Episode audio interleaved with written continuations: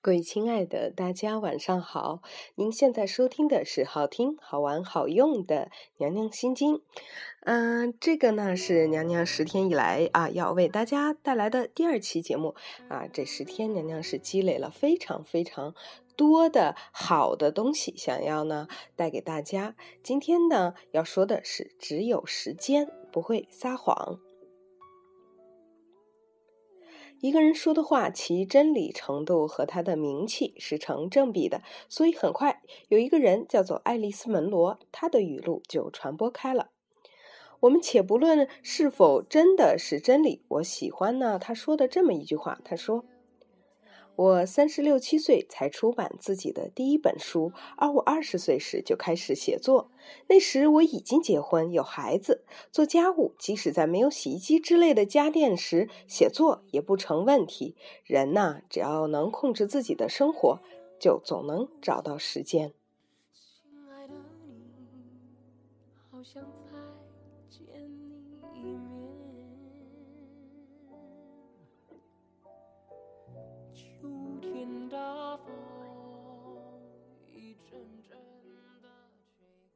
人只要能控制自己的生活，就总能找到时间。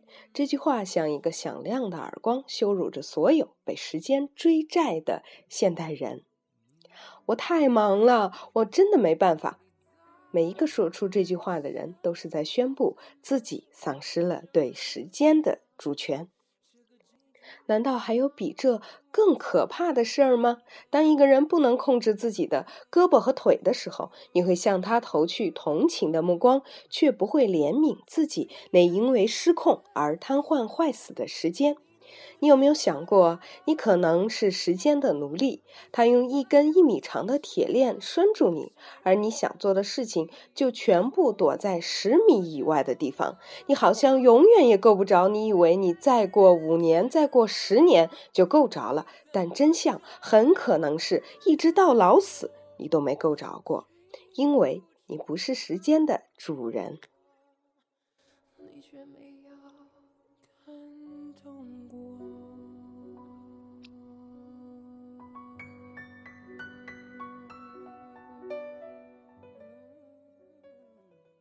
这个星球上，仿佛人人都有一份梦想清单。所谓梦想，就像是那十米开外的东西，人们觊觎着它，却又不去砸开那一米的铁链条。有人说：“我从下个礼拜起就要开始健身了。”有人说：“等我赚够了钱，我就要多陪陪家人了。”孩子还说呢：“从明天起，我要做一个幸福的人。”可是，永远永远不要听人们口头上的清单，不要以为他们一直念叨的就是他对他们来讲最重要的，因为构成一个人的实质，绝对是他的时间，而不是他的语言。当他选择了如何去填充他的时间，他就是选择了如何填充他的生命。比如，有人问心理医生李子勋：“我女儿今年两岁，她爸爸经常出差回来的时候想抱女儿，女儿会说不要爸爸。请问发生这种事情，我如何教育我的女儿？”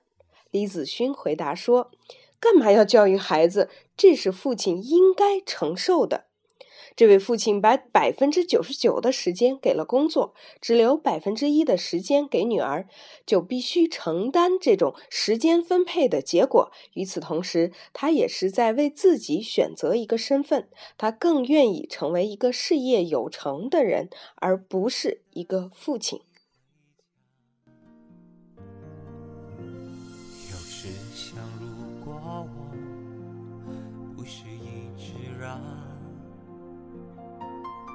也许会懂得学着体谅。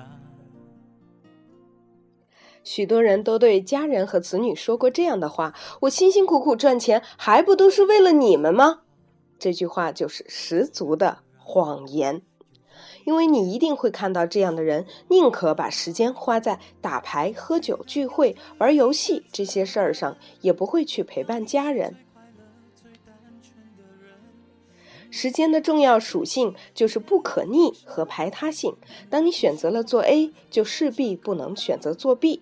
如果一件事情或一个身份对一个人特别重要，那么他一定会在时间的有限疆域里画出一个不可侵犯的地盘，死死捍卫，不容松动。在这个地盘之外，再去规划别的事儿。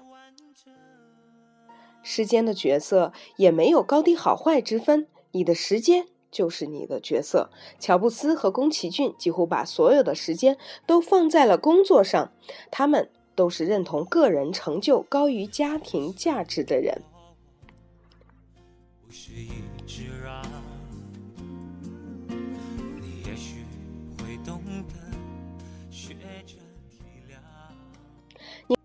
你把所有的空闲时间都花在了吃喝玩乐，而不是学习上，那么你就是一个及时行乐或者得过且过的人。就别指望自己突然发愤图强，也别制定那些根本就不会去实施的计划了。你是最快乐、最单纯的人，因为你让我的心变得丰盛。原来不奢望的变成可能。我的几个朋友在国企里天天嚷嚷着辞职创业，却没有任何动静，是因为他们就是最适合在国企工作的人。我从来抽不出时间运动，是因为我根本就是个体质静态又短视的不在乎健康的人。我们花掉的每一分钟，都是由我们的本质和信仰做基础的。爱丽丝·门罗带大了四个孩子，也写了很牛的小说。和他类似，村上春树和斯蒂芬金在出名之前都是用下班后睡觉前的那几个小时来写作。他们不用说，时间可以为他们证明他们是谁，什什么对他们重要。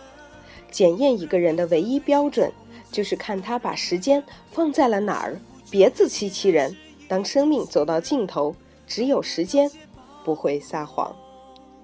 今天的娘娘心经就是这样了，你觉得？